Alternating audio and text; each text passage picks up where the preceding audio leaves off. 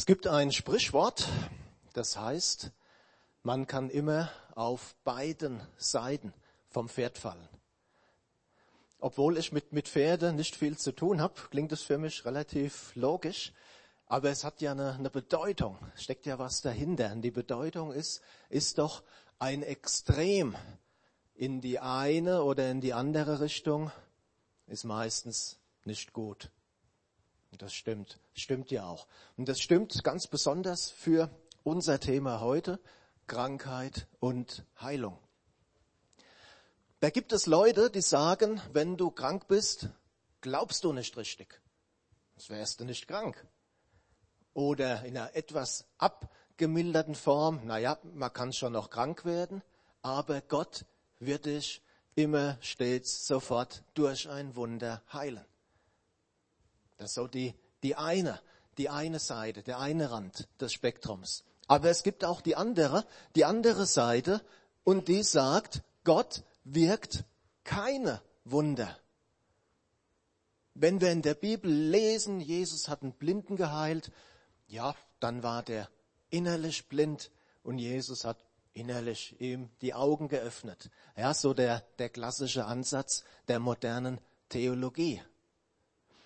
Auch da eine abgestufte Variante, die sagt, ja, die Wunder in der Bibel, das waren richtige Wunder, das waren wirkliche Wunder, aber die Zeit der Wunder ist vorbei. Es war damals, wir haben heute Gottes Wort und wir brauchen keine Wunder mehr. Ich schlage vor, wir schauen einfach mal, was die Bibel über das Ganze sagt. Und äh, ich möchte beginnen mit äh, etwas, ich habe das äh, überschrieben, die fünf größten Irrtümer über Krankheit und Heilung. Irrtum Nummer eins. Krankheit ist immer eine Folge persönlicher Sünde.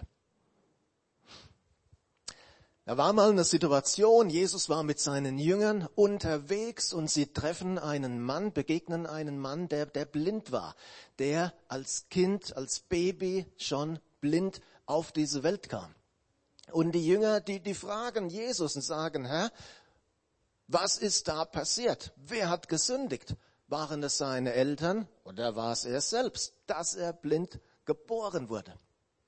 Eine Frage, die für uns relativ seltsam klingt, um es mal höflich auszudrücken, aber man muss die Jünger hier ein bisschen verstehen, deren Denken war stark von dem mosaischen Bund geprägt.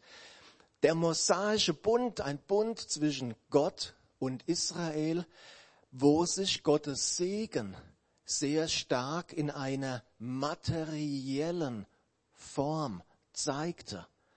Also mit, mit tollen Ernten, mit Reichtum, mit Wohlstand und eben auch mit körperlicher Gesundheit.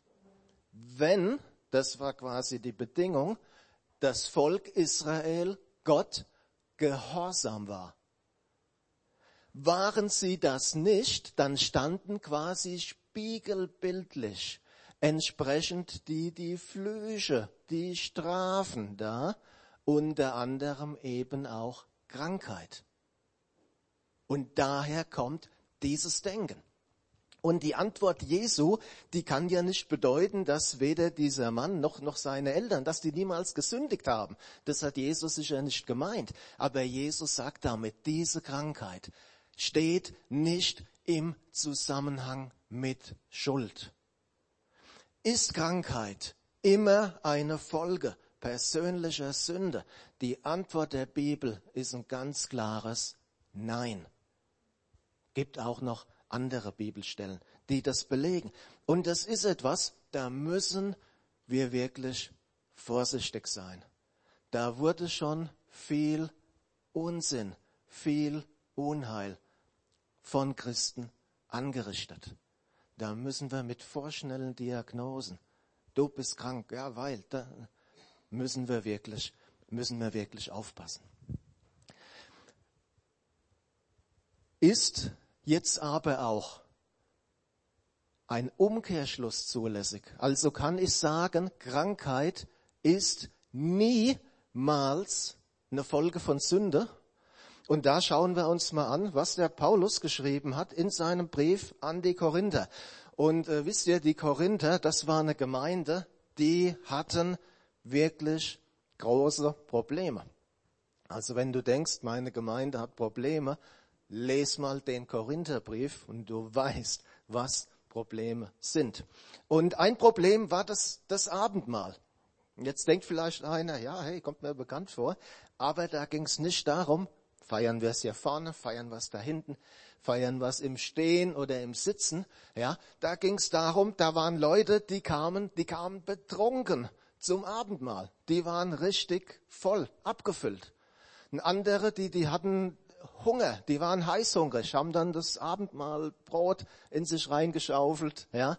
Und, und da schreibt Paulus, er sagt, wer so isst und trinkt, also in Bezug auf das Abendmahl, dass er den Leib des Herrn nicht achtet, der isst und trinkt sich selber zum Gericht. Darum sind auch viele Schwache und Kranke unter euch und nicht wenige sind entschlafen. Wir sehen hier ganz klar, dass die Folge dieser Missstände, dieser Sünde auch im körperlichen Bereich zu spüren waren. Da gab's Schwachheit, da gab's Krankheit. Paulus sagt, da sind sogar ein paar Leute vorzeitig gestorben. Also Krankheit kann eine Folge von Sünde sein. Und da gibt's ein paar Sachen, auf die wir wirklich achten sollten. Ein, ich sag mal, Klassiker ist Unvergebenheit. Wenn wir nicht bereit sind, Menschen zu vergeben, die an uns schuldig geworden sind, öffnen wir, bildlich gesprochen, ein Scheunentor für Krankheiten in unserem Leben. Wichtiger Punkt, wichtiger Aspekt. Ja. Ein anderer wichtiger Punkt ist Okkultismus, okkulte Praktiken. Und ich meine jetzt nicht irgendwelche äh, extremen Sachen, ja, Hexen, Sabbate oder so. Ich glaube jetzt nicht, dass da heute einer da ist, den das betrifft. Ich meine eher Sachen wie zum Beispiel fernöstliche Meditationsformen die wie Pilze so die letzten Jahre aus dem Waldboden geschossen sind. Das Problem bei diesen Dingen ist die, die Wurzel, ja. Und wenn die Wurzel nicht in Jesus Christus ist, sondern in einer anderen geistlichen Kraft, und dann hast du damit ein echtes Problem. Das hilft dir vielleicht in einem Punkt weiter und du hast drei neue Probleme. Vielleicht nicht sofort, vielleicht aber in der Zeit. Ja? Also Krankheit kann eine Folge von Sünde sein, wo wir uns einfach auch prüfen, prüfen müssen. Der, der dritte Punkt. Medizin und göttliches Eingreifen schließen sich aus. Und auch dazu ein ähm, Vers vom, vom Paulus, der Vers, den jeder Weinliebhaber auswendig wissen muss. Er schreibt es an seinen Freund, an seinen Mitarbeiter Timotheus und er sagt, trink nicht nur Wasser, sondern nimm auch etwas Wein mit Rücksicht auf deinen Magen und deine häufigen Krankheiten. Wenn wir uns einig sind, und ich glaube, wir sind uns da einig, dass Paulus dem Wein keine magischen, keine übernatürlichen Fähigkeiten zuschreibt, dann sieht Paulus hier den Wein einfach als Medizin an. Und in der Antike war Öl und Wein, das wurde auch zu medizinischen Zwecken verwendet. Das heißt, ähm, mal in unsere Sprache übertragen, sagt Paulus, Timotheus, nimm deine Medizin vergess deine Medizin nicht. Und Paulus, das schreibt nicht irgendjemand, der Paulus, der war ein, ein Mann, der viele Leute wunderbar geheilt hat. Also wir sehen ein Wunder Gottes und ein ärztliches, medizinisches Eingreifen ist kein Widerspruch. Das steht überhaupt nicht im Widerspruch in den Augen der Bibel.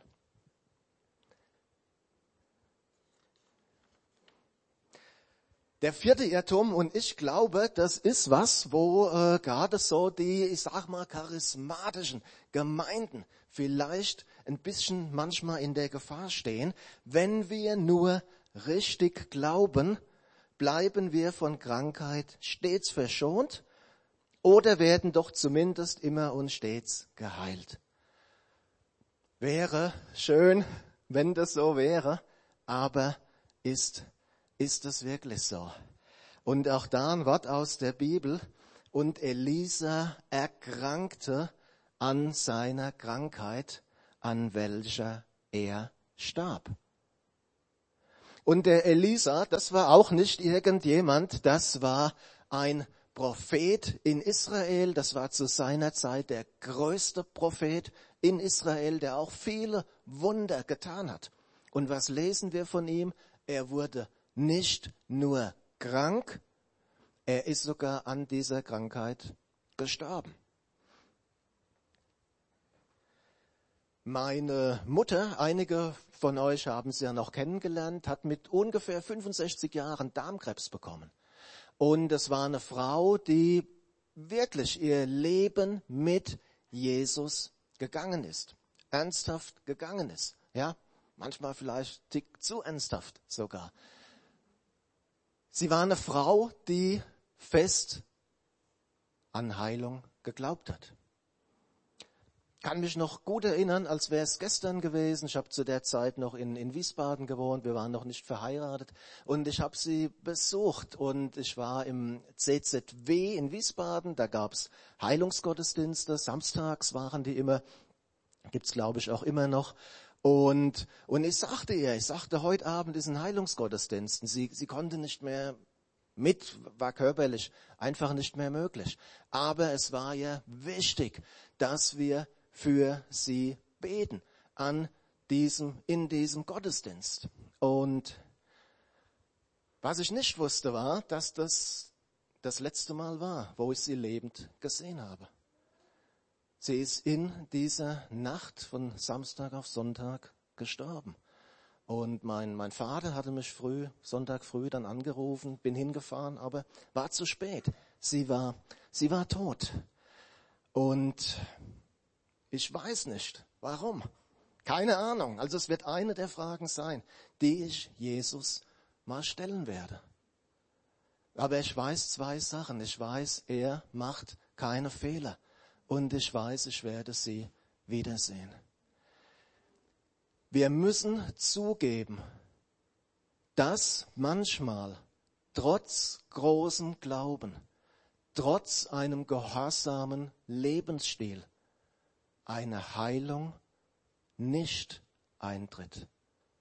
Warum auch immer. Gott ist und bleibt letztlich souverän in dem, in dem, was er tut. Aber jetzt auch hier die Frage, wie beim ersten Punkt, ist dann ein Umkehrschluss zulässig? Heißt es dann, okay, Pech gehabt, dann muss ich mich mit Krankheit eben abfinden. Dann muss ich Krankheit einfach tapfer ertragen. Und da kommen wir zu meinem Lieblingsirrtum, Lieblingsargument, die Zeit der Wunder wäre vorbei. Der Paulus, der schreibt auch hier wieder an die Korinther und der Paulus schreibt von den Gaben des Geistes, von den Gaben des Geistes, die Gott uns gegeben hat. Und er sagt, okay, dem einen wird die, die Gabe der Weisheit gegeben, dem anderen die Gabe der Erkenntnis, Gabe des Glaubens. Und dann in Vers 9, einem anderen die Gabe, gesund zu machen in dem einen Geist einem anderen die Kraft, Wunder zu tun. Ja, und dann geht's weiter mit prophetischer Rede, Geisterunterscheidung und so fort. Und in Vers 11 heißt es dann, dies alles aber wirkt derselbe eine Geist und teilt einem jeden das Seine zu, wie er will. Was sehen wir hier? Wir sehen hier vollkommen klar, dass Heilungen und Wunder eine Gabe, eine Wirkung des Heiligen Geistes sind. Charismata, Hiamaton, im Griechischen wörtlich Gnadengaben, Gnadengaben der Heilungen, Gnadengaben der Heilungen. Und jetzt frage ich, hat der Heilige Geist sich verändert? Es ist derselbe Geist Gottes, der damals da war, gleich nach der Schöpfung, wo es hieß, Gottes Geist schwebte auf der Fläche des Wassers. Es ist der gleiche Geist, der vor 2000 Jahren in Pfingsten über die Gemeinde ausgegossen wurde, ist der gleiche Heilige Geist, der heute hier ist, unter uns ist und genauso wirken will wie vor 2000 Jahren. Die Zeit der Wunder ist nicht vorbei. Gott tut auch heute noch Wunder, wie wir gesungen haben. Und das ist die Wahrheit. Das ist die Wahrheit der Bibel.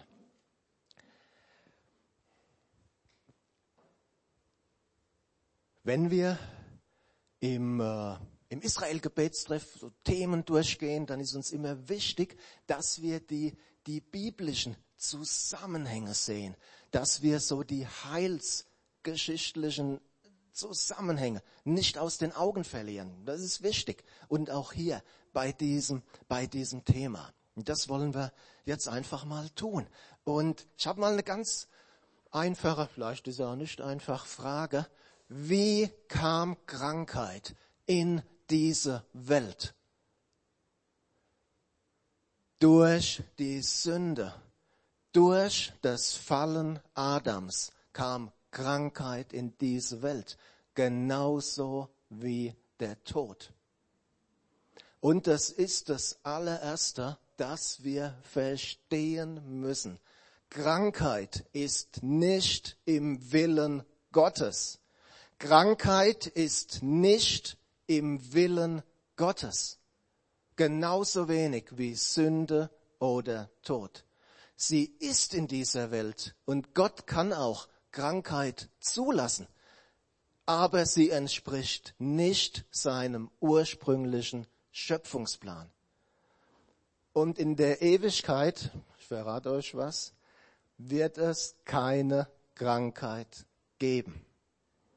Ich weiß, echt das Problem für Ärzte, für Krankenschwestern, aber äh, seid guter Dinge. Als Kriminalbeamte haben ganz ähnliches Problem, aber wir werden eine neue Beschäftigung finden, bin ich sicher. Krankheit ist nicht im Willen Gottes.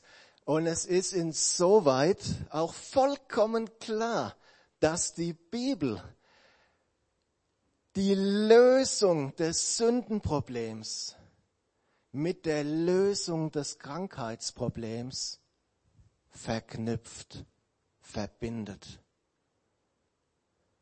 da gibt es eine Stelle, die die allermeisten kennen werden aus Jesaja, Jesaja 53. Er trug unsere Krankheit und lud auf sich unsere Schmerzen. Wir aber hielten ihn für den, der geplagt und von Gott geschlagen und gemartert wäre. Aber er ist um unserer Missetat willen verwundet, um unserer Sünde willen zerschlagen. Die Strafe liegt auf ihm, auf dass wir Frieden hätten. Und durch seine Wunden sind wir geheilt. Durch seine Wunden sind wir geheilt. Diese Heilung, dieses Tragen der Krankheiten ist nicht nur symbolisch zu verstehen, nicht nur im übertragenen Sinn zu verstehen, nicht nur innerlich zu verstehen. Woher wissen wir das? Wir wissen es, weil es ein Kapitel 8 im Matthäusevangelium gibt. Und da hat Jesus, er hat als allererstes Mal die Schwiegermutter geheilt. Ja, war wichtig, sonst wäre das Abendessen ausgefallen. Und dann geht's weiter. Am Abend brachte man viele Besessene zu ihm. Er trieb mit seinem Wort die Geister aus und heilte ein paar wenige, die Hälfte, alle, alle Kranken. Dadurch sollte sich erfüllen, was durch den Propheten Jesaja gesagt worden ist. Er hat unsere Leiden auf sich genommen und unsere Krankheiten getragen. Und liebe Freunde, das ist die zweite Sache, die wir wirklich kapieren müssen, nicht nur hier, auch hier. Jesus ist am Kreuz für unsere Sünden genau so gestorben wie für unsere Krankheiten. Das ist nicht meine Idee, das sagt die Bibel. Wenn wir um Heilung bitten, dann tun wir das auf einer Grundlage, dann tun wir das auf der Grundlage von Jesu Tod und Auferstehung. Er hat den Preis bezahlt für unsere Schuld und für unsere Krankheiten. Das klare Zeugnis der Bibel. Er hat den Preis genauso bezahlt für unsere Krankheiten. Werden wir hier auf dieser Erde, oder vielleicht besser gesagt hier in diesem Leben, in dieser Weltzeit, jemals einen vollkommen sündlosen Zustand erreichen? Jeder, der älter ist als eins, wird sagen, nein, Geht nicht. Und so ist es auch. Ja, wir, wir sind in dieser Welt. Wir leben in dieser Welt.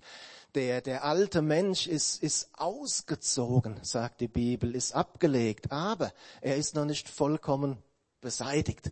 Das wird mal, wird mal sein. Das wird mal so kommen. Wenn Gott sein Erlösungswerk an uns vollendet. Ja, und ganz ähnlich ist es mit Krankheiten. Krankheit ist ein Teil dieser Welt und wir leben in dieser Welt. Aber, und das ist das Entscheidende, wir dürfen zuversichtlich um Heilung beten. Wie Gott handelt, ob durch ein Wunder, ob durch Arzt, Medizin, ob spontan oder prozesshaft und auch wann er handelt, der Zeitpunkt, das dürfen wir ihm überlassen. Und manchmal gibt es Fälle, wo eine Heilung nicht eintritt. Aber sein Wille ist unsere Heilung an Geist, Seele und Leib. Und deswegen dürfen wir zuversichtlich drum beten als Jesus hier auf dieser Erde war und er, er lief umher, hat, hat Leute geheilt.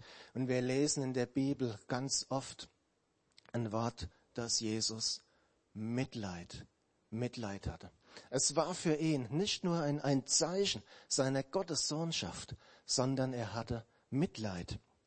Und dieses Wort im Griechischen, schwieriges Wort, Splanchnitzomai, Splanchnitzomai, das heißt so viel wie innerlich bewegt sein, Erbarmen, Erbarmen haben. Ja, und das lesen wir, das lesen wir ganz oft. Heißt es, als Jesus ausstieg aus dem Boot und die vielen Menschen sah, hatte er Mitleid mit ihnen. Und was hat er gemacht? Und heilte die Kranken, die bei ihnen waren. Da hatte Jesus Mitleid mit ihnen, zwei Blinde, berührte ihre Augen. Im gleichen Augenblick konnten sie wieder sehen und sie folgten ihm. Da steht immer dieses Wort, dieses innerlich bewegt sein. Jesus hatte Mitleid mit dem Aussätzigen. Er streckte die Hand aus, berührte ihn und sagte, ich will es, werde rein. Und ich will euch wirklich ermutigen. Wir werden jetzt äh, gleich noch im Lobpreis ein, ein, ein Lied hören. Und streck dich wirklich aus im Glauben. Streck dich wirklich aus im Glauben nach Heilung. Und, Carmen, ihr könnt gerne nach vorne. Und wenn du magst, nach dem Gottesdienst. Ja, wir, wir wollen auch da keine große Show machen nach dem Gottesdienst. Hier vorne wollen gerne für dich beten. Gemeinsam, gemeinsam einfach das proklamieren, was die Bibel sagt über Heilung. Gemeinsam im Glauben uns danach ausstrecken. Ja, und wenn du sagst, ich habe 40 Jahre schon für die Sache gebetet, hat sich noch nichts getan, hey, dann bist du genau der Richtige. Ja, und das wollen wir wirklich gemeinsam machen. Jesus hat den Preis bezahlt und er möchte uns gesund machen, vollumfänglich. Geist, Seele und Leib. Amen.